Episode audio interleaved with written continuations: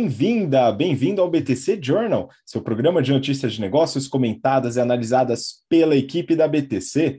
Meu nome é Gustavo Habib, eu sou instrutor de negociação e comunicação, e no episódio de hoje, hoje é dia 2 de junho de 2022, falaremos sobre Stone, espaço laser, ajustes nos unicórnios, cortes no SoftBank, as SPACs caindo e também debentures na Inbrands, aqui comentando sobre empresas, mercado. Também falaremos sobre ESG e o famoso greenwashing, retomando o assunto da semana passada, com um grande problema que rolou na Alemanha. Vamos falar sobre indústria e tecnologia com a Volts de motos elétricas e também a Tencent e a estratégia no Brasil em games. Por fim, a gente vai comentar um pouco sobre o mercado automotivo, em recursos humanos, home office, vamos falar sobre Toyota, requalificação técnica e também sobre a Tesla e o Elon Musk e sua guerra contra o home office. E para falar sobre todos esses assuntos, eu estou aqui com o Renato Aracaki, instrutor de finanças corporativas, valuation e estratégia. Fala, Renato! Fala, Gustavo. Fala, pessoal, tudo bem? Sempre bom voltar aqui ao Journal, né? A gente anda bastante ocupado, bastante treinamento em company, treinamentos abertos, etc. Então, agradeço, obviamente, né, pela situação do Brasil, não dá para reclamar. É, e gostaria de convidar vocês para os nossos cursos que estão com inscrições abertas. Então, em julho, a gente vai ter aí uh, o Price Strategy Program, curso bem interessante comigo sobre estratégia de precificação. A gente vai ter também o Strategy Finance Program, se você é um tomador de decisão da empresa e que precisa de uma carga de finanças e uma carga aí de estratégia e marketing, faça esse curso que é bem interessante também, os cursos começando em julho. Temos nosso curso de modelagem, o Excel Plus Business Program também, com inscrições abertas e para você aprender direito, né, a fazer modelagem sem contar o nosso curso principal aí para você que está se formando ou recém-formado, para você dar aquela acelerada na carreira, que é o General Business Program. Tá? Esse curso aí vai começar ali em julho, agosto. Então, se você se inscrever agora, você garante um preço melhor né? Porque a gente vai né, tendo os rounds aí com preços promocionais e também já garante sua vaga aí para ter aula com a gente aí, vai aprender bastante, muita gente se formando aí, inclusive queria mandar um abraço aí para as turmas aí desse semestre do General Business Program. Estou tendo feedback muito bom aí do dos, dos instrutores, que a galera é muito boa mesmo, e eu estou ministrando aula para a turma 95, e a turma de sábado também, presencial, que o Gustavo também está tá fazendo, sensacional a aula, inclusive esse sábado a gente vai ter o Open Class, mas ele é exclusivo ali para para a rede aí BTC, e aí eu convido a todos aí, né, que forem participar, né, a chegarem lá no sábado na nossa aula presencial. Mas vamos para cima, né, Gustavo? Tem muita coisa para falar, né? Tem bastante coisa, mas é bom que você tenha falado dos eventos exclusivos, porque você que é aluna, aluno, ex-aluno, ex-aluno da BTC já sabe, hein? Você já recebeu a comunicação, fica atento a e-mail, seu grupo de WhatsApp da sua turma, porque teremos o retorno dos eventos da BTC, o BTC Reunion e o BTC Athletics. Então, fica atento, você que é da rede BTC e você que ainda não faz parte, né? Aí mais um incentivo, né? Além dos conhecimentos adquiridos, você também pode participar dos eventos exclusivos exclusivos aí da BTC e fazer esse networking para lá de qualificado. E Renato, você não está hoje com a sua com a sua t-shirt da, da Insider, né, a Tech, mas eu peguei uma azul aqui, viu? Inclusive eles têm várias cores hoje em dia. A Insider é parceira aqui do nosso canal e para quem está, enfim, maluco com esse tempo, que hora tá calor, hora tá frio, é muito bom ter uma roupa com um bom conforto térmico. A Insider é referência em tecnologia têxtil. Então vale a pena experimentar, você que ainda não conhece, né? Aproveita porque você tem um cupom especial para pegar a sua Tech T-shirt, que é a camiseta básica, básica é, por não ter nada na camiseta, tá, pessoal? Mas a tecnologia realmente impressiona. O Renato também gosta bastante e eu uso com bastante frequência, tá? O cupom é BTC12 e você tem 12% de desconto nas suas compras em toda a loja, beleza? Então dá uma olhada, faz sentido, roupas masculinas, femininas, camiseta, shorts, meia, enfim, tem bastante coisa e o produto tem altíssima qualidade, vale muito a pena, né? Brazuca também. Vamos lá, Renato, tem bastante coisa para a gente falar hoje e eu vou começar com essa notícia aqui, uma reportagem do Brasil Journal, falando sobre uma empresa aqui que a gente já comenta bastante há muito tempo. Na Stone, Edu não quer mais ser controlador. Renato, mudança no, no executivo ali, né? No pessoal do, dos fundadores ali. O que está acontecendo na Stone hoje? Inclusive, estamos perto aí de um evento importante, não é verdade? Sem dúvida. Né? Houve essa mudança aí no Conselho Administrativo. A princípio, o Eduardo Pontes, junto com o André Street, que são os fundadores aí do negócio, parabéns a, ambos, né? Criaram uma empresa gigantesca aí que tem um impacto muito grande na parte de meio de pagamento. Ele quis mudar a classe né, das ações dele de B, onde dá direito a voto, etc., para ser classe A, ou seja, um acionista tradicional aí, como qualquer outro, se a gente quiser eventualmente comprar ação ali da da, da Stone. É sinalização, ele quer sair, obviamente, né? Quer não ter mais o controle efetivo do negócio e quer, obviamente, só ter aí o retorno como um acionista comum. Essa sinalização, geralmente, ela não é muito boa para mercado. Por quê? Porque se é o fundador que está querendo sair, quer dizer que ele, a princípio, tem outros planos ou não está vendo mais tanto valor assim no negócio. Dado que as ações da Stone vêm sofrendo bastante aí nesses últimos tempos, isso daí é mais uma sinalização ruim né, para o mercado de que eventualmente aí essa maré de, de baixa aí vai continuar. Esse é o primeiro ponto. E a coisa mais chata que aconteceu é que esse anúncio saiu no dia ou um dia antes do anúncio do resultado né, da Stone, que vai ser hoje, né, depois que o mercado fechar. Isso daí é ruim, porque vamos pensar por lógica, né? Imagina que a gente tem capital aberto aqui, tá, Rabig? Né? E aí eu tô pensando em sair. Aí eu sei que o resultado é sensacional. O que eu vou fazer? Vou esperar divulgar o resultado, aí todo mundo, parabéns pelo resultado, tal, né? Eu sou bom pra caramba, quê. E aí depois anuncio, né? Aí é, é que nem o, o, Jeff Bezos, né? Quando ele saiu lá da Amazon, né? Ele entregou o melhor resultado da história da Amazon em termos de lucratividade, né? E geração de caixa. Aí ele falou assim: ó, estou anunciando que estou saindo do dia a dia da Amazon. Beleza, né? Porque ele sai no auge, né? Estilo Pelé. Agora, se ele está saindo antes da divulgação de resultado, boa coisa não vai vir.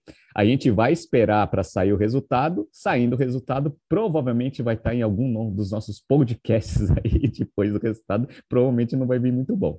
Com certeza vamos acompanhar essa, viu, Renato? Mas é a importância da comunicação, sinalização e o timing dos da, das divulgações, né? Isso aqui a gente já falou bastante sobre resultados saindo na sexta-feira, saindo na segunda-feira, enfim, são aspectos importantes da comunicação que a gente tem que lidar.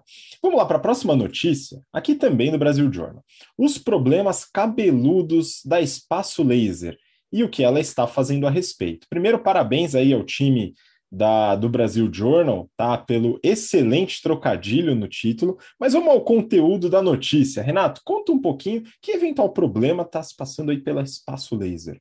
Bora, vamos lá. Bom, eu até fiz um BTC News falando um pouco sobre o espaço laser lá no passado, e aí saiu essa notícia aqui do, do Journal que é bem interessante, que é o seguinte: Espaço Laser fez aquela grande abertura de capital e eu gostei bastante do negócio. Inclusive, mostrou aí para o mercado que depilação a laser é um negócio que tem um potencial gigantesco de crescimento. Tanto é que depois que o Espaço Laser né, abriu capital, começou a pipocar uma cacetada aí de concorrentes aí do Espaço Laser. Beleza. Só que qual era a tese? A tese era a seguinte: ó, nossos franqueados têm um ROIC gigantesco, em torno de 50%. A gente vai levantar dinheiro no mercado para recomprar as franquias para a gente conseguir eventualmente ter esse ROIC para a gente. Qual que é o problema? O problema é que a tese em si não é ruim, é muito boa. Aí eles pegaram o dinheiro do IPO, recompraram ali grandes franqueados, gastaram praticamente todo o dinheiro ali do IPO, já pegaram um pouco ali de alavancagem. E o que está acontecendo? Né? A princípio, não estão conseguindo né, criar sinergia com uma rede de, de, de lojas próprias que é comum, né? Porque você é, uma coisa é você administrar franqueados, né? Outra coisa é você administrar operação. Né? Então parece que está tendo um pouco de dificuldade. O ROIC né, não está sendo aquele ROIC que todo mundo acreditava que ia ser depois das aquisições e a situação do mercado mudou bastante. A taxa de juros foi lá para casa de chapéu, né? Estamos ali quase perto de 13%.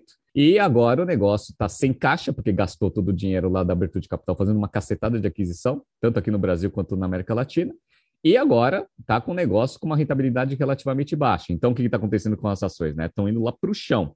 E aí vai precisar um pouco de dinheiro, eventualmente, para manter o ritmo de crescimento. Aí você vai tomar crédito aí a um custo de capital alto, e aí que tem aquela dúvida. Tanto é que eles começaram a rever né, aquele plano de, de trabalhar só com loja própria e começar a fazer franquia de novo. Ah, não, vamos fazer franquia. Mas a pergunta que se faz é: franquia nada mais é do que um investimento. Então, o que, que você pensa? Você faz a conta. Quanto que é o custo do capital versus quanto que esse negócio vai me render. Se o retorno for maior do que o custo de capital, certamente esse negócio vai dar resultado. Caso contrário, não vai dar resultado nenhum e aí as pessoas tendem a não né, é, se interessar pela franquia. Então, é basicamente isso que está acontecendo. Está com dificuldade aí no modelo de expansão, não sabe se vai eventualmente é, tomar dívida para acelerar o crescimento, ou se vai voltar ao plano de franquia com né, um risco de não achar franqueado o suficiente aí para para aderir a esse plano de expansão. Aí o que ele está fazendo? Está dando aquele, aquela ajustada, né? É, geração de caixa, aquela playbook tradicional, né? Corte de despesa, que um monte de empresa está fazendo. Agora, com uma empresa de capital aberto, é sempre difícil, né? Porque todo trimestre agora você tem que justificar para o mercado o que você está fazendo. Vamos ver o resultado do próximo trimestre do Espaço Laser para ver se todas essas ações aí que eles estão falando que estão fazendo, eventualmente vão dar algum resultado. Mas o negócio não é ruim, não, hein? Se for bem gerido, o negócio dá bastante retorno. Pois é, então é um desafio né, da Espaço Laser de conseguir mostrar eventualmente para novos franqueados. Talvez seja um bom desafio esse. No passado, eles começaram a internalizar uma série dessas franquias, né? Comprar de volta aí, e agora vamos ver se eles vão expandir de volta. E essas mudanças são normais, viu, pessoal? Já aconteceu com o McDonald's, aqui Arcos Dourados no Brasil, tinha fortalecido o modelo de franquia, voltou, comprou uma porrada, trouxe para lojas próprias, depois franqueou de novo, enfim né, pode acontecer e o mercado ele é flutuante, tá? E colabora para essas mudanças de estratégia. Nem sempre está errado porque mudou a estratégia, hein, pessoal? Vamos lá, próximo, próxima notícia, eu peguei do valor econômico. E essa aqui é legal, a gente até conversou sobre isso, Renato, recentemente, né?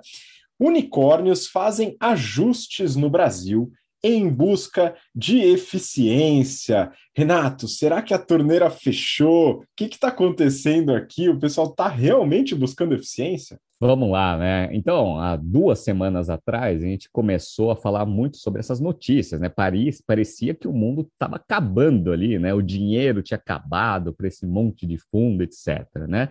E aí a poeira foi baixando, né? É, é a gente já viveu isso, né, Rabib? A gente que já está aqui há bastante tempo, né? A gente já viu aí, né? Não, agora o negócio não é unicórnio, agora é camelo, tal, que agora os investidores só estão buscando aquelas coisas sustentáveis. Né? Esse tipo de discurso de racionalidade, ele dura umas duas, três semanas, né? Depois volta, não, unicórnio, crescimento, growth, empresas exponenciais, etc e tal. O que, que parece que está acontecendo é o seguinte, Alguns sinais lá nos Estados Unidos estão mostrando que o crescimento econômico já está dando uma, né, uma embicada para o lado, o que eventualmente vai fazer aí a inflação ser mais controlada do que os pessimistas estavam há duas semanas atrás projetando o que faz a taxa de juros eventualmente não subir tanto como todo mundo estava achando. Então eu já estou vendo essa semana já um monte de gente fazendo, ah, ó, o negócio já está tão ruim assim, né? Mercado, a bolsa já começa a andar mais de lado, já começa a subir, alguns ativos começam a receber dinheiro de novo. Só que né, aconteceu aí uma onda né, de redução de quadros aí nas uni nos unicórnios do Brasil que a gente falou aqui. Então, só para falar alguns, né? Então, Quintandar, Loft, aquele Facilai, tem até a Livap, um monte de outras empresas foram fazendo ajustes nos quadros e divulgando isso para o mercado. Aí tem um ponto interessante, né? Qual que é o ponto interessante? Empresas de capital fechado, elas falam assim, ah, demitimos 10% do quadro. Só que o que, que, importa, Habib? Importa a quantidade de funcionários ou dinheiro efetivamente é, reduzido, né? Obviamente é o segundo. Né? Então, o dinheiro em si, quanto que foi reduzido da folha de pagamento, ninguém divulgou. Então fica fácil, né? Você chega lá, né? Pegar quantos estagiários a gente tem? Tem 100 estagiários, né? Tem 200 é, pessoas que ganham uma fortuna e tem 100 estagiários. Aí cortamos um terço aqui, né? Ficaram os 200 e 100 a gente demitiu, né? Reduzimos de 300 aí para para 200. Legal. Só que se forem 100 estagiários com custo extremamente baixo, vai ser aquela coisa que o número fica alto, né? Mostra para o mercado que está tomando uma ação, mas efetivamente ali no bottom line vai mexer pouco. Por quê? Porque os grandes salários que estão lá em cima não foram mexidos, né? Então, assim, essas startups estão fazendo esses ajustes, mas eu tenho um pouco de receio aí, que é mais para mostrar aí para o mercado, para os investidores, que está sendo feito alguma coisa. Legal? Tá? Então, tem um pouco de, de de pé atrás em relação a isso. Agora, empresas de capital aberto é um pouco diferente. Então, a Uber, por exemplo, tá, o CEO lá foi né, truculento, lá, ó, ninguém vai contratar nada,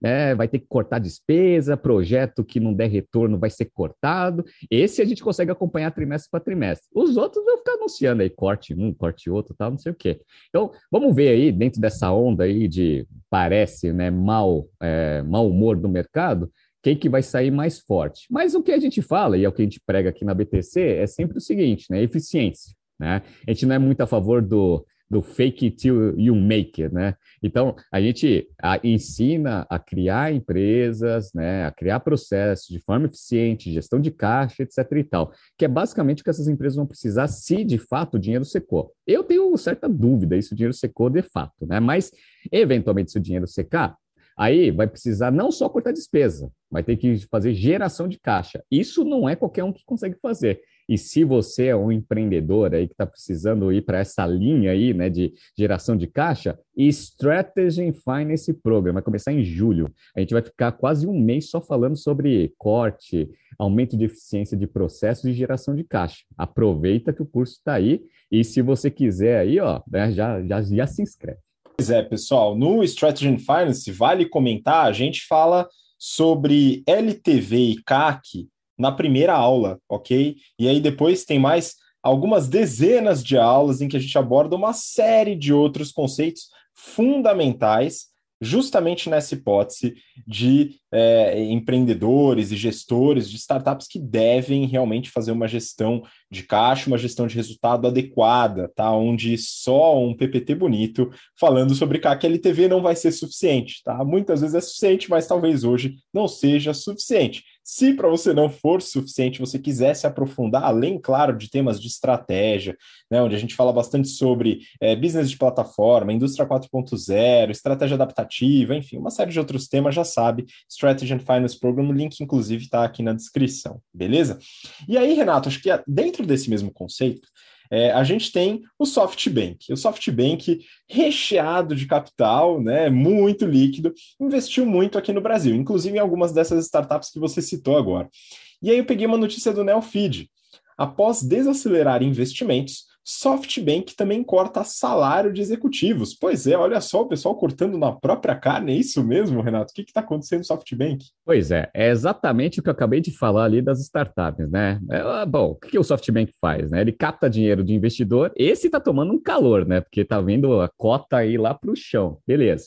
Aí ele investe aí nessas empresas de alto crescimento, e aí esse mercado aí, nesse ano aí de 2022, está tomando calor. Então, um monte de empresa que o SoftBank investiu lá com Vision Fund, é, foi tá, tá indo para o buraco. Então, as mais tradicionais que a gente conhece, aí o WeWork, Uber, já estão indo para o saco. Alibaba teve uma queda absurda no valor também, eles têm uma participação relevante, sem contar um monte de outras operações que eles, que eles tinham que estão indo muito mal esse ano. Beleza. Então, só o fundo está tendo um prejuízo aí, né, de, de, de trimestre. No ano passado, teve um prejuízo de 13,3 bilhões de dólares. Legal. Então, negócio dando muito prejuízo. E aí é o que eu falei, né, a sinalização. Ah, putz, então, ó, startups ou em, em empresas que a gente está investindo. Comecem a cortar custo aí, porque senão esse negócio não vai funcionar. Só que a tese do negócio é crescimento. Você acha que ó, o SoftBank investiu bilhões aí no valuation lá na casa do chapéu para uma empresa ficar gerando lucro ali num patamar baixo? Obviamente que não. Então, ele sinaliza isso para as startups, a galera fica com medo, começa a fazer aqueles cortes, né, que eu falei para vocês que são bem questionáveis, né, se estão dando impacto ou não. E aí o próprio SoftBank também tem que mostrar para o mercado que ele está tomando algumas ações. Tá, estamos reduzindo salário salário aqui dos nossos executivos. Só que, olha, como, eu, como ele é uma empresa né, que precisa reportar essas informações para o mercado, aí que eu vou mostrar para vocês que esse negócio é só sinalização de virtude, né? Então, ó, vamos lá. Tem aqui, ó, os responsável de, de, de, operações da parte de telecom do SoftBank. Ele teve uma redução de salário, tá, o Habib? Ó, ó quanto que ele ganhou ano passado, ó, 4,6 milhões.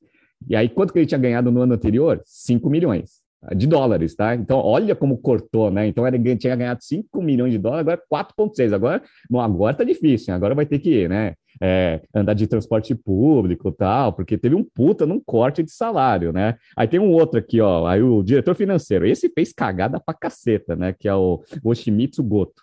Esse aí ganhou só 2 milhões e 300 de dólares ano passado. Só que no ano anterior ele tinha ganhado 3,700. Então, nossa, esse aí também vai ter que começar, né, comer no dia, né, que nem a gente faz, né, vai ir lá na, na feira de domingo para pegar a xepa, etc. Esse também tá mal das pernas, né? E o nosso famoso Masayoshi Son, que é o fundador do negócio, Ele tem um, um mísero salário de 786 mil dólares, né? Obviamente, né? Esse é o salário reportado. Ele ganha bastante aí na distribuição e na valorização do, do negócio em si. Beleza. Então, é o que eu falo, sinalização. Ah, tem que mostrar uma sinalização para o mercado. É efetivo ou não? É óbvio que não, mas precisa só falar assim, ó, estamos fazendo alguma cortando na própria pele. Skin the game, não é assim que tem que ser? Então, beleza, a galera faz. Agora, se tem resultado ou não, extremamente questionável. Pois é, até porque, né, realmente parece ser só uma manchete, dado que não tem nenhuma grande mudança, né? Então, né, vamos analisar, é importante a gente entrar nos números, né, pessoal? Vamos seguir para a próxima notícia. E a próxima notícia é também de um tema que a gente falou no passado, tem alguma relação aqui, mas eu acho que é bom a gente voltar. Neofeed, depois do boom Muitas SPACs sinalizam que não estão bem das pernas. Renato, acho que vale voltar um pouco no conceito de SPAC, para quem não acompanha a gente ou não vai nos cursos da BTC, tá? A gente volta um pouquinho para explicar para o pessoal o que, que a SPAC gera de risco para os investidores e também na sua própria operação que gerou aí essa notícia. Então conta um pouquinho sobre essas SPACs aí que estão mal das pernas, entre aspas. Legal, vamos lá. Bom, como a gente já fez até BTC Money, BTC Journal sobre SPAC, eu vou ser muito sucinto aqui, mas SPAC quer dizer Special Purpose Acquisition né, Company. Basicamente é o que o pessoal chama de mercado de cheque em branco, né? Então você dá lá dinheiro para a galera, a galera fala o seguinte: eu vou usar esse dinheiro aqui para comprar empresa. Só que como a SPAC ela já tem minimamente ali, né, é, é, é, listada em bolsa, etc. e tal, esse negócio ele já tem liquidez, né? Então é como se você comprasse o um negócio e já tivesse, né, com capital aberto. Olha que sensacional, né? Então é um cheque em branco. Aí você fala assim: quem que é louco de assinar um cheque em branco para esse negócio fazer aquisição, né? Uma cacetada de gente, né? A galera não lê prospecto, não vê fatores de risco, não. Vê lá um PowerPoint, como o Habib falou, né? Vê um PowerPoint com uma tese bonita, etc e tal. Meu, ah, quanto você quer? Ah, 100 milhões de dólares. Toma aí 100 milhões de dólares aí, faz o que você quiser. Beleza. Aí o que, que, é, que, que é o alvo dessas SPACs, né? Geralmente são empresas que, obviamente, têm potencial de valorização no médio e longo prazo, obviamente, porque? Você tem que comprar, o negócio valoriza, aí a SPAC como um todo tem uma valorização, e aí quem investiu lá atrás vai tirar mais dinheiro do que colocou. Legal, é um negócio meio simples, né? Não, não precisa ser muito, muito inteligente para saber que é assim que funciona. Só que o ponto é o seguinte: se você tem uma companhia que tem muito potencial né, de atrair investidores, por que, que ela precisa de uma SPAC, que é um veículo mais rápido de você fazer, né, ter o capital aberto? Por que, que você não vai lá mesmo e abre capital?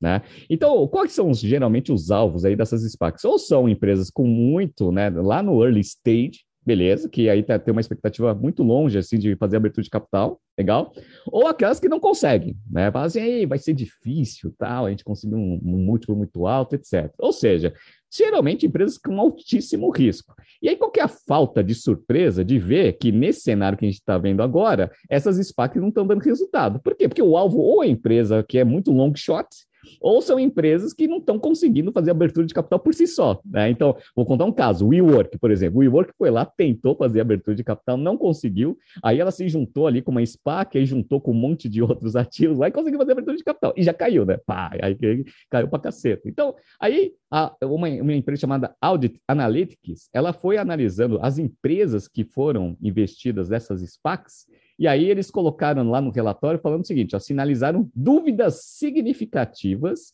em relação às suas operações. Olha que interessante. E aí, o que ela viu? Ela viu que a maior parte dos investimentos dessas SPACs são uns negócios bem interessantes. Então, ó, vou colocar aqui, ó. É, montar uma rede de táxi aéreo. Isso daqui é uma tese de uma SPAC. Então, saiu comprando um monte de empresa para montar uma rede de táxi aéreo. Legal, né? É, a, Outras aqui, ó, carros elétricos, companhia de aluguel de patinete elétrico. Olha só, só coisa que ou é long shot, ou coisa que está provado que não dá dinheiro, né? Pô, se eh, você vai dar dinheiro para um cara para investir na Grow, que quebrou, né? Aqui no Brasil, né? Não faz sentido um negócio desse. Então, o resultado está indo mal, de mão a pior e isso é ruim, por quê? Porque se fosse bem feito, seria um veículo interessante, tanto de investimento alternativo, quanto de né, meio de captação de algumas empresas que precisam de, de capital de risco para conseguir crescer. O resultado provavelmente vai ser muito ruim dessas SPACs no curto prazo, talvez, né, esse veículo aí interessante aí, por causa da euforia do mercado, né, vai, vai, vai, vai fechar, vai diminuir o interesse. Vamos ver o que vai acontecer. Mas assim, assinar cheque em branco, galera, né, é, dinheiro não. É, né, tem uma frase, né? Que o dinheiro ele não aceita desaforo, né? Então tome cuidado na hora que vocês forem fazer isso, hein? Pois é, é importante estar atento à tese da SPAC, se você tiver interesse em investir, conhecer um pouquinho desse mercado, mesmo assim, a SPAC ainda pode fazer alguma aquisição que não é muito positiva para os investidores, tá? Então fiquem atentos a esse tipo de coisa, né? E claro, né, cuidado, principalmente com os investimentos em patinetes elétricos, não é verdade? Bom, vamos para a próxima notícia. E aqui, olha só, Renato, achando que esse episódio aqui a gente está focando bastante em PPT, viu? Fazer uma bela apresentação, aquele negócio bonito tal. E aí depois eu até vou contar uma notícia em que isso vira caso de polícia, tá, pessoal? Mas é o seguinte: valor econômico.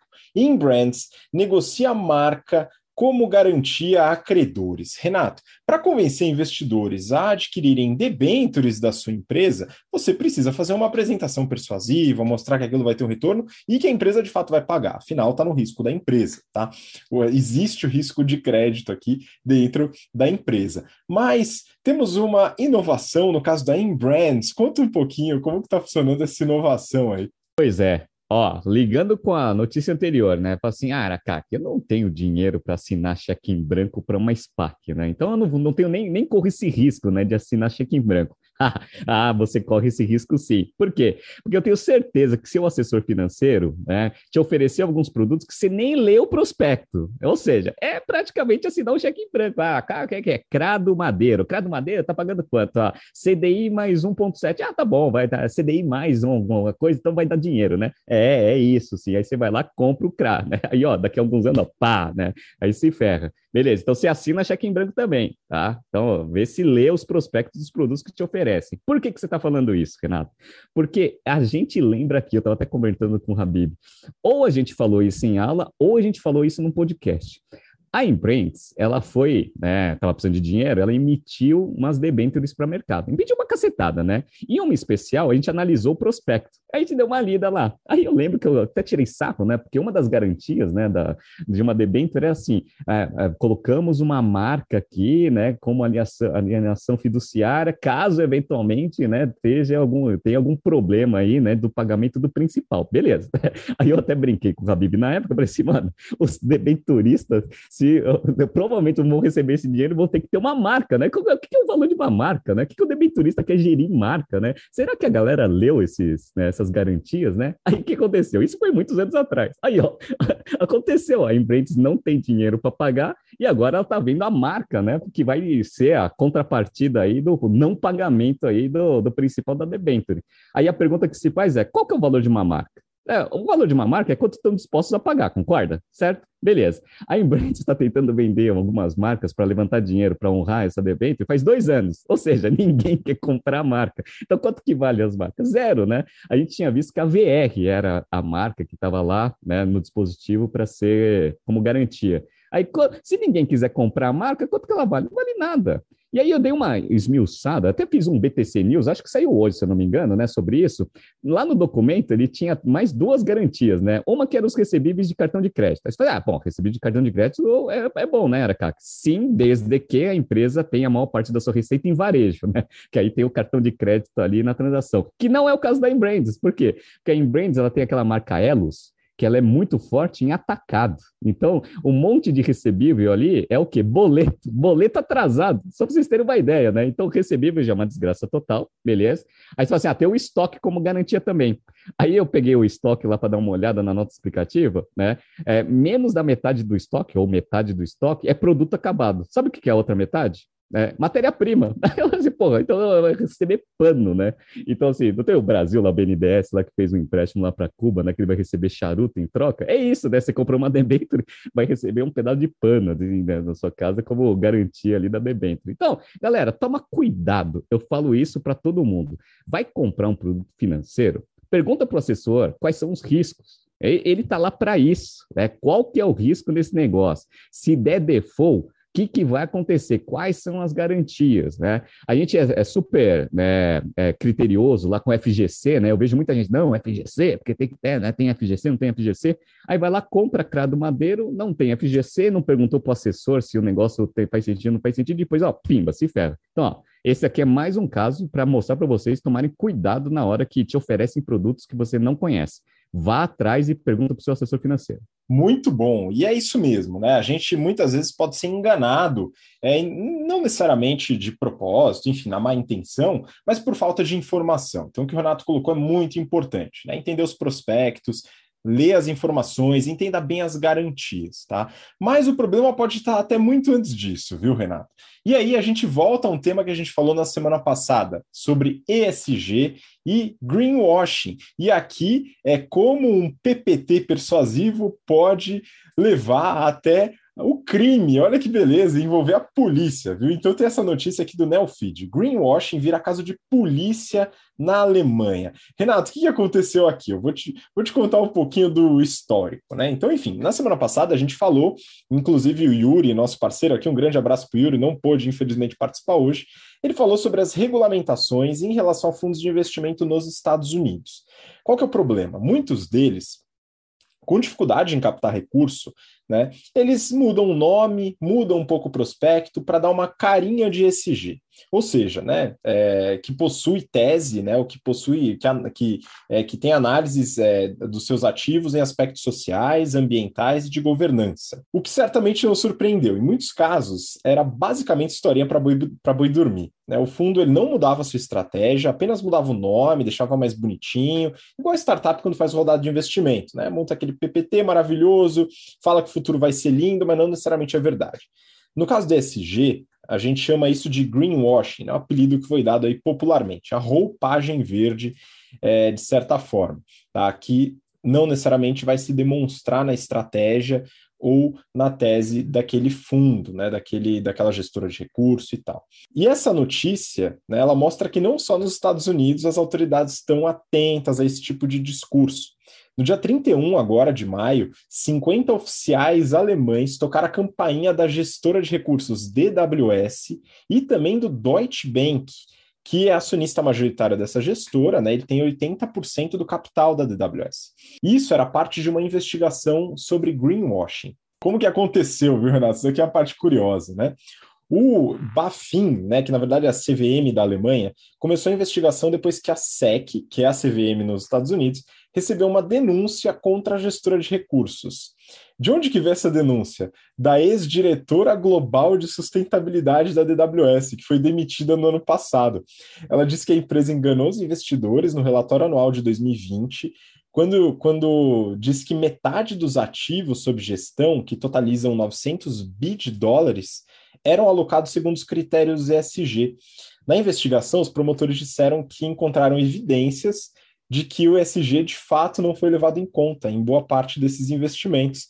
E isso poderia se configurar como fraude. A gente está falando de crime aqui. Então, olha só, pessoal, tomem cuidado com as pessoas que vocês demitem nas empresas, viu, gente? Sobrou até para o Deutsche Bank, que é acionista majoritário. O banco não foi acusado, mas também participou da investigação por dividir sistema de TI, escritórios com a DWS. Né? Enfim, espero que esse tipo de regulamentação ele comece a se fortalecer no Brasil também. Né? Então a gente tem que ficar muito atento a esse tipo de coisa, porque não é só na, na, no prospecto em si, na análise técnica, mas também no marketing daquele eventual prospecto. Né? Então é mais um ponto de atenção. Você quer falar alguma coisa, Renato, complementar? É, essa onda aí de SG das empresas, tal, eu estou vendo que esse negócio não está sendo levado muito a sério aí pelas companhias e que, de fato, esse negócio está sendo mais um, é uma ferramenta de marketing aí para é, melhorar a imagem da companhia, etc e tal, e pouco focado na agregação de valor de fato, que pode ser para a sociedade ou que pode ser para o acionista de uma forma geral. A gente até ensina que existem diversas metodologias dentro dessa parte de, né, de é, focar no Corporate Social Responsibility, né, que é até um tema ali dos nossos cursos de estratégia.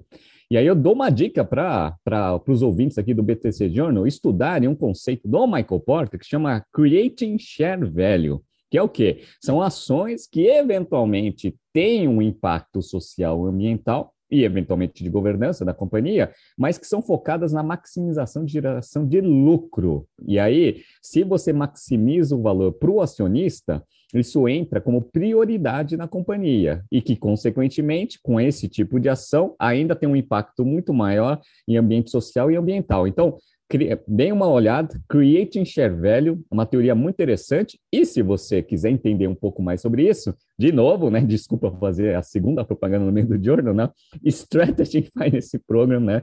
A gente vai começar o curso agora em julho. E vocês que estão entrando no mercado de trabalho, no, no General Business Program, a gente também aborda bastante esse tema. Então, não deixe né, a sua empresa usar ESG só para eventualmente enganar aí o mercado, mas utilize ESG de fato para geração de valor para o acionista e para a sociedade como um todo.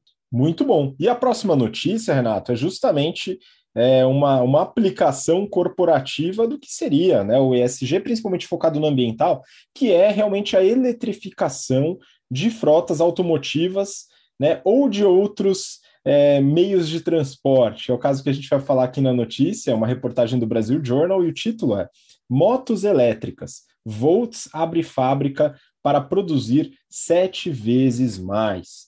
Então a notícia aqui, ela comenta sobre a expansão da fábrica, né, a abertura da fábrica da Volts, que é uma empresa brasileira montadora de motos com motor elétrico e bateria. Eu vou explicar um pouquinho como que funciona tudo isso. A empresa nasceu em 2017 no Recife, fundada por Renato Vilar, que foi trainee na Ambev, atuou no mercado de reposição de peças de motos e aí foi seduzido aí pela transformação da mobilidade elétrica. A empresa, se a gente falar de estratégia de portfólio, a empresa tem basicamente três produtos.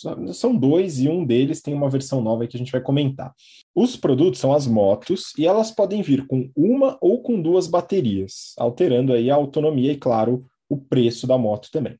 A EV1 Sport é basicamente uma scooter, né, o primeiro produto deles. Tem uma velocidade máxima de 75 km por hora e a EVS é um modelo um pouco mais esportivo, com um pico de potência mais alto, a velocidade chega a 120 km por hora, e dela derivou a EVS Work, que foi desenvolvida basicamente para entregadores, tá? Mas é muito parecido o produto, é, e ele fica no meio termo aí de autonomia e potência entre a EV1 e a EVS.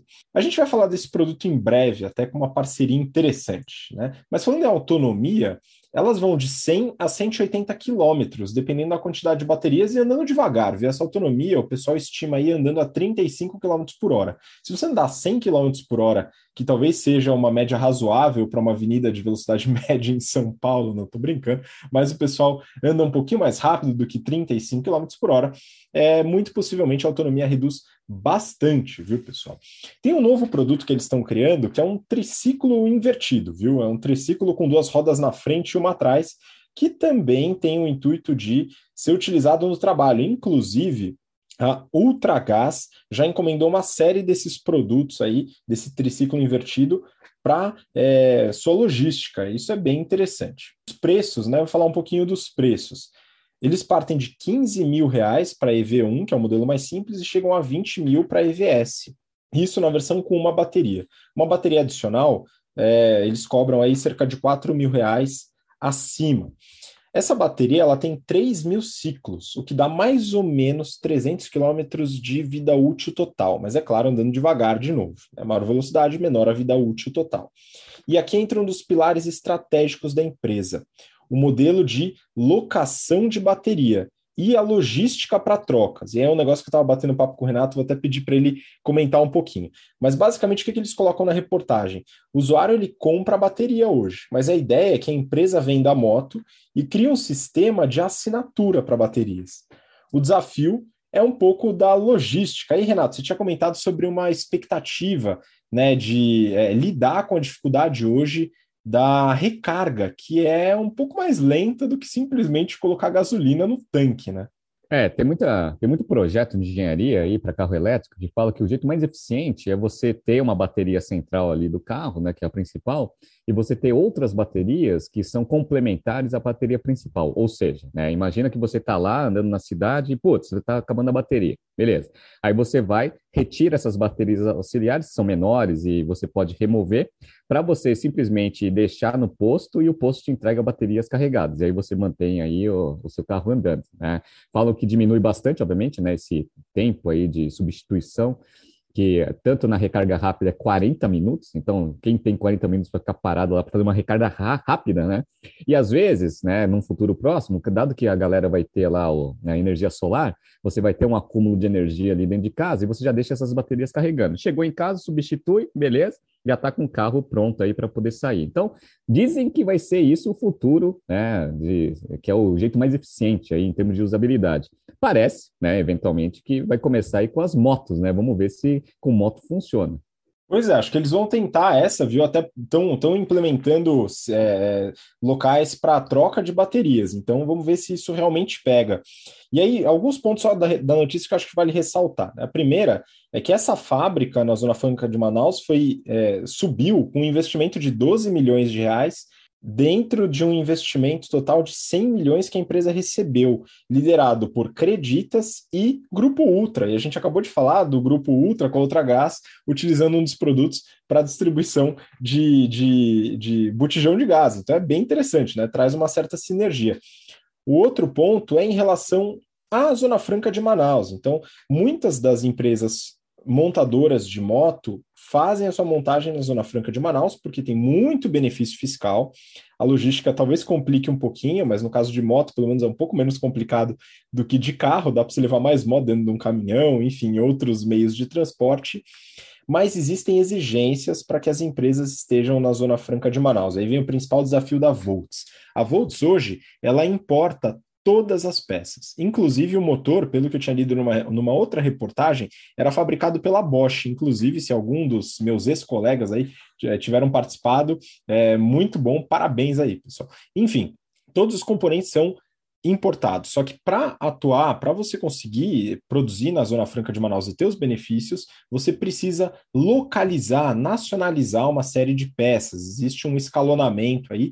E quando eu atuei na indústria, eu trabalhei com nacionalização de peças. Era a época do Inovar Alto, enfim, um programa governamental que também fortalecia aí a produção local. E é um grande desafio de você começar a produção de todas essas peças ou de uma parte dessas peças no Brasil, tá? Então esse é o grande desafio da Volts, vai ser é, interessante, se não conseguir, acaba perdendo os benefícios, então tem que ficar atento. E aí, por último, em relação a essa notícia, a EVS Work, que é o produto derivado aí da, do modelo EVS voltado para entregadores, já tem um parceiro aí que é o iFood, que não dá ponto sem nó, viu, pessoal? A iFood foi lá, fez uma parceria com a Volts e agora tem a EVS Work iFood, que é uma moto que a iFood vai desenvolver, é, vai distribuir para os entregadores a um preço de 10 mil reais, é um preço reduzido e com esse modelo de locação de bateria. Vamos ver se esse negócio vai pegar. Eles já fizeram alguns testes e tal. A ideia é que os entregadores tenham a redução do custo da gasolina para eles. Eu só não sei se eles vão estar dispostos a pagar esse valor na moto, mas vamos acompanhar, né? O iFood já sempre é, buscando inovações, vai tentar fazer essa entrada. É, mas é, é legal saber que tem uma empresa brasileira produzindo aqui no Brasil, vai começar a localizar, vai mexer toda a cadeia de fornecimento. E vamos ver se realmente ela vai conseguir inovar o mercado de motocicletas. Né? estou bem ansioso. Vamos para a próxima notícia. É o seguinte: a próxima notícia é do Neofeed e o título é exclusivo. Tencent Games, maior empresa de games do mundo, vai abrir operação no Brasil. Tá? Então aqui a gente está falando, né, junto com a Volts também aqui na Tencent operações no Brasil. Mas aqui não é no caso de uma empresa brasileira, é uma empresa chinesa, que é a Tencent, que é a maior empresa de games do planeta.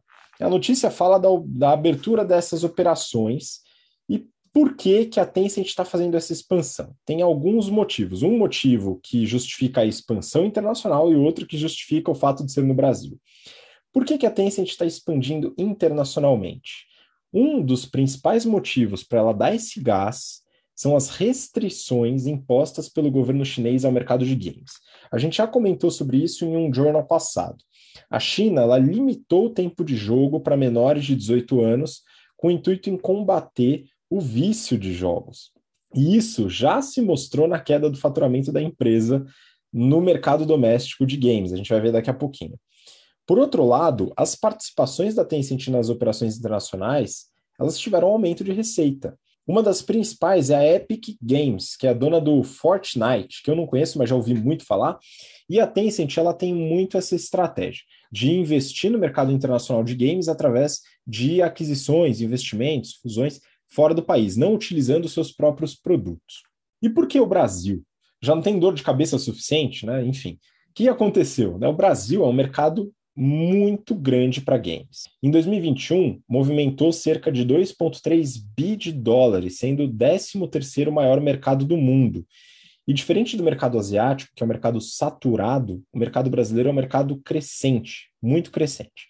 Então a Tencent ela viu esse potencial no Brasil e ela já começou a investir através de algumas de algumas é, aquisições, né, investimentos que ela fez aqui, empresas como a Level Up, que é dona do jogo Ragnarok, que é muito conhecido, e a Riot, que é dona do League of Legends e também atua aqui no Brasil. E a ideia é trazer para cá esses investimentos próprios, os jogos próprios da Tencent. Vamos dar uma olhada nos resultados dessa empresa, que é a maior do mundo nesse mercado, pessoal. A Tencent ela não tem só jogos, tá? Inclusive, ela é uma das maiores empresas de social media é, de redes sociais no mundo por causa do WeChat, tá? Enfim, vamos lá. A empresa teve, no resultado do primeiro TRI de 2022, uma receita de 20,3 bi. Eu já estou fazendo aqui o câmbio do yuan para o dólar, é em torno de 6,67. Então, 20,3 bi, estável em relação ao primeiro TRI de 2021.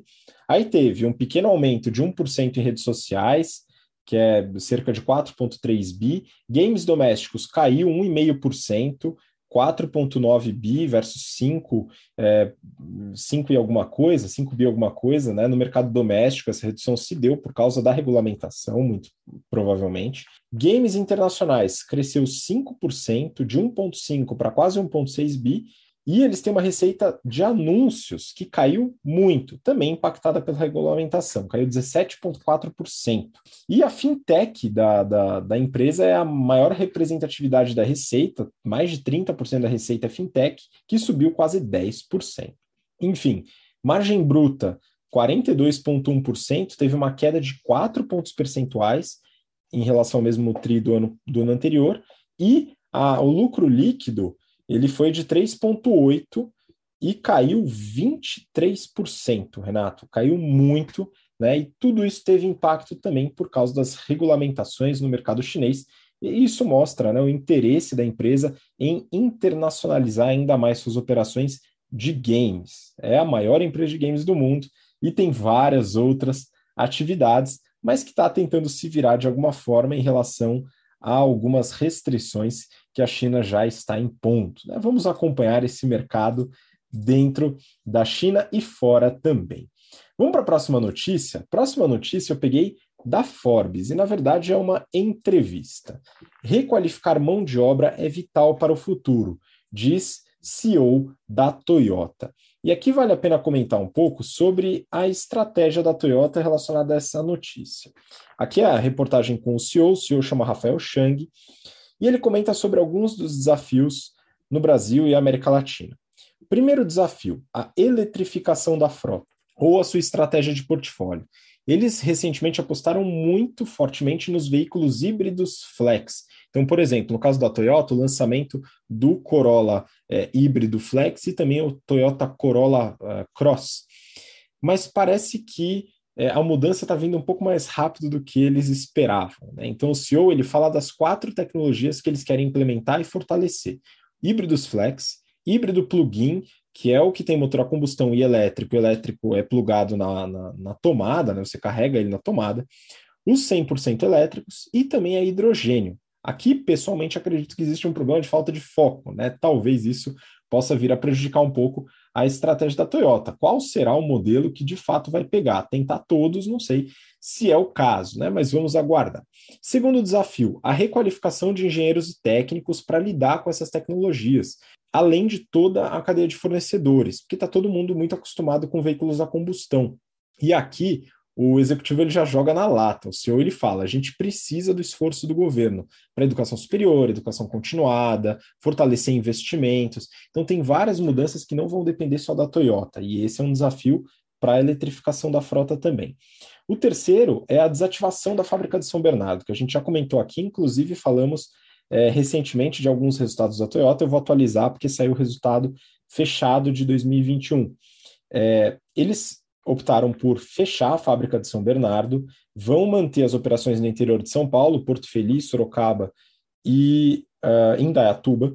E a ideia é realocar todos os funcionários, mas é claro que alguns não vão querer. E aí eles estão numa negociação com o sindicato para ver como vai ser a realocação e também qual vai ser o prêmio aí para quem eventualmente não continuar. E como a gente já comentou aqui, o sindicato, no caso o sindicato é, do mercado automotivo, dos metalúrgicos, tem uma atuação bastante presente, é muito forte e tem alto poder de barganha. Então a, a Toyota não consegue simplesmente impor a solução. Tá? Por fim, a infraestrutura, tanto para carros elétricos como para carros com tecnologia para hidrogênio.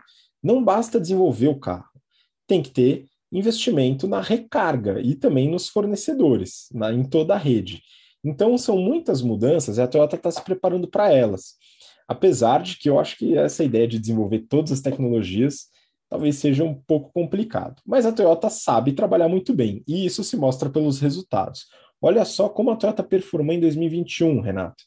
Aqui eu já peguei o câmbio, né? O legal do câmbio, quando a gente fala de yen para dólar, é que é um câmbio de 129 para 1, né? Maravilha. Então é o seguinte, receita líquida da empresa em dólar, 242 bi. É muito dinheiro, pessoal. Teve um aumento de 15% em relação a 2020. Dessa, de, dessa receita toda, a gente tem na frota, olha só, de vendas de veículos, 10,3 milhões de veículos vendidos contra 9,9. Os eletrificados, que inclui híbrido flex, híbrido plug-in e o elétrico, são 28,4% dessas vendas, contra 23,7% no ano anterior. Então, a representatividade da, dos eletrificados aumentou. Só que tem um problema. Desses eletrificados, 95% das vendas é de híbrido, híbrido flex ou híbrido gasolina, que é o modelo, é, vamos dizer, o primeiro modelo, que lembro, talvez vocês lembrem do Prius, né? Mas boa parte é ainda nas vendas nesse modelo, hoje representada muito pelo, pelo Corolla, que é o motor elétrico que é alimentado pelo motor a combustão, tá? Ele não vai na tomada. E aí é um desafio de mudar essa representatividade para, os, para as outras tecnologias. Bom, ela teve aí um lucro operacional de 23 bi, que dá uma margem de 10%, é, aumentou 36% o lucro operacional de ano para ano, e o lucro líquido aumentou quase 27%, chegando a 22 bilhões de dólares, uma margem de 9,1%, uma empresa absolutamente rentável e com volumes impressionantes, viu, Renato? O negócio é realmente destruidor, né? Mas no bom sentido, eventualmente. Agora, Renato, é o seguinte: né? a Toyota tem esses números magníficos. Vamos dar uma olhadinha na Tesla. Tá, pessoal? Então é o seguinte: tem uma notícia, eu já vou falar da, da notícia, mas eu queria comparar os números primeiro. E, e aí o Renato depois vai entrar com uh, os valores das ações, para a gente ter uma noçãozinha aqui do que está acontecendo, né, ou do que a gente não faz ideia do que acontece. Então, falei dos números agora da Toyota. Vamos para o resultado da Tesla, que também divulgou o resultado 2021, ainda não auditado, pelo menos foi o que eu achei lá no site Relações com Investidores. Receita líquida 53,8 bi de dólares contra 242 bi da Toyota. O lucro operacional foi de 6,5 bi, também um resultado bem interessante, muito longe dos 23,1 da Toyota. E o lucro líquido 5,5 contra 22 bi também da Toyota. Tá? Em relação às margens, as margens da Tesla até um pouquinho superiores, né? Margem operacional de 12, margem líquida de 10. É um pouquinho, mas bem próximo também em relação à margem. Renato, a gente tem uma diferença de receita, de lucro e de, de lucro operacional grande. E as ações, como é que estão, hein? Também tem uma diferença enorme, só que aí é a favor da Tesla, né? Então, só para vocês terem uma ideia aqui, né? Estou é, pegando na tela aqui, ó, market cap da Toyota. 275 bilhões de dólares. Relação preço-lucro, 10 vezes. Legal. Agora vamos pegar a Tesla, né? Então, a Tesla, valor de mercado, 788 bilhões de dólares. Relação preço-lucro, 103 vezes, né? Então aí a gente vê aí é, que quanto menor, melhor. Olha que sensacional, né? O negócio é correlação invertida aqui. Isso é impressionante, né? Como uma empresa tão menor no mesmo mercado pode ter um valor tão mais alto. Algumas pessoas vão falar, ah, porque é o carro elétrico, é tudo inteligente, não sei o quê. Pois é, mas a Toyota também desenvolve, além do elétrico, várias outras tecnologias, além de vender muito mais carro. Mas enfim, né? A gente fica com essas eventuais assimetrias de mercado, mas já entra para falar da Tesla, porque aconteceu um negócio curioso, viu, Renato, recentemente, e eu também vou pedir um pouco da sua opinião sobre isso. Olha só a notícia do valor econômico. O ultimato de Elon Musk aos executivos da Tesla: retorne ao escritório ou saia. Pois é, Elon Musk entrou em guerra com o home office. Olha que maravilha. No e-mail enviado para colaboradores da Tesla, e ele não negou que tem enviado a princípio, Musk disse que quem não retornar ao escritório pode pegar trouxinha e sair da empresa. O título do e-mail seria: Trabalho remoto não é mais aceitável. Esse é o título do e-mail. E aí no meio tem uma frase: Quem deseja fazer trabalho remoto deve estar no escritório no mínimo 40 horas por semana aficionado por produtividade, né? o Elon Musk ele já tem algumas histórias interessantes. Na SpaceX, ele notou estagiários durante uma fila para o café, conversando, passeando. Ameaçou demitir todo mundo e instalou câmeras para avaliar a atividade do pessoal no café. Talvez um pouco extremista, né? Mas com esse histórico, imagina a crise de gestão que vai rolar no Twitter, Renato. Porque o Twitter já anunciou que vai fazer home office permanente. Mas se de fato o Elon Musk comprar o um negócio e controlar, pode esquecer. E aí, o que, que, você acha desse negócio do home office e desse, de, dessa guerra que o Elon Musk aí travou contra o home office? Pois é, eu, eu, quando começou esse negócio de home office, eu sou meio old school, né? Já tô, tenho 40 anos, aí acabei de assistir Top Gun, achei o melhor filme da história tal, então sou meio velho aí, né? Mas na minha época, o negócio era o seguinte: você tem que trabalhar, tomar chicotada, que senão você não ganha. Então tem que, meu, trabalhar pra caceta, é, mostrar resultado, etc. Não tinha muito essa facilidade aí do que esse, essa nova geração está tendo aí no mercado de trabalho. Quando veio o home office, uma, uma das coisas que eu mesmo falei para você, né, quando a gente começou a discutir, é o seguinte: falei, esse negócio não vai durar. Por que, que não vai durar? Porque para a gente fazer home office, a pessoa precisa ser muito disciplinada, muito disciplinada. E aí, qual que é o ponto? O ponto é que a maior parte das pessoas não é disciplinada. Então, não sendo disciplinada, a produtividade cai bastante.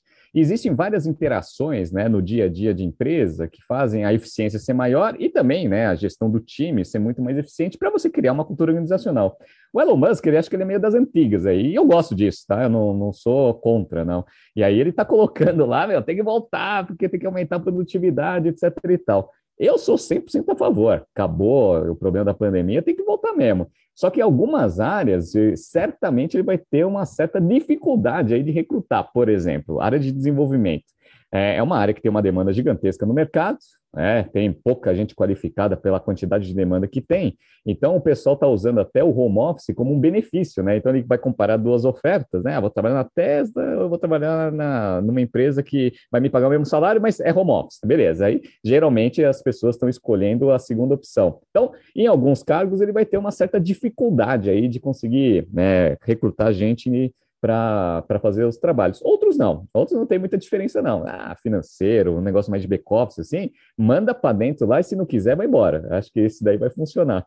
Mas eu acho que funciona, né? Então, colocar câmera ali para saber se o estagiário está trabalhando de fato ou não, etc. É bem old school assim, mas eu acho que são práticas que precisam se manter minimamente dentro das companhias para manter aí o foco no, no, no, acionista principal e nos resultados, né? Não sou muito contra não, ó, sou bem a favor, mas quero ver como que vai ser o choque de cultura lá no Twitter, né? Provavelmente vai ter um turnover assim, né?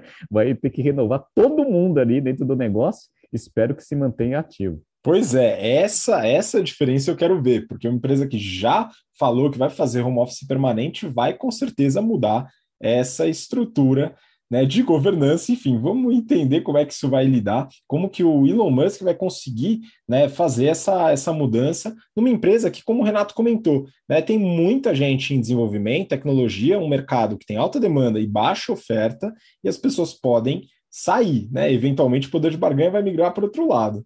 Pois é, e ó, já fazendo agora a minha terceira promoção aí dos cursos da BTC, quem fizer o Strategy Finance Program, no final eu vou ensinar minha metodologia de gestão consagrada já no mercado, que chama tripé da gestão. Quem conhece o tripé da gestão, que trabalha comigo, etc., já sabe o que é o tripé da gestão. Eu falo que você consegue gerir desde a padaria até o Unilever com, a, com o tripé da gestão. Tem um pouco a ver com o que o Elon Musk está fazendo, né? Mas faça o curso para você descobrir o que é o tripé da gestão. Pois é, muito bom. Dentro dos cursos, a gente, a gente traz alguns conceitos novos aqui que são desenvolvidos pela BTC tá? Inclusive, o tripé da gestão faz parte aí desses conceitos, e eu acredito que o Renato aí tem uma, tem uma boa indicação aí para trazer para o pessoal, né, Renato? Fala aí um livro bacana aí. Ah, e aí, para quem está assistindo no YouTube, quem não tiver, já estou falando, quem já fez curso aqui sabe que eu amo esse livro, né? Chama Double Your Profits in Six Months or Less. Então, ó, esse livro aqui do Bob Pfeiffer, recomendação, principalmente para quem quer aumentar a eficiência da companhia principalmente nesse cenário aí de dinheiro escasso a princípio, né? Então, pessoal, a Bíblia aqui, ó, Double Your Profits in Six Months or Less. Muito bom. E com essa indicação a gente finaliza o programa de hoje. Renato, muito obrigado de novo pela participação. Valeu, Habib. Valeu, pessoal. Até semana que vem. Grande abraço. Muito obrigado, você que acompanha a gente até agora, pelo interesse, pela paciência. Semana que vem nos vemos novamente aqui no BTC Journal e espero vocês também nos nossos cursos nesses próximos semestres. Um grande abraço, até lá. Tchau, tchau.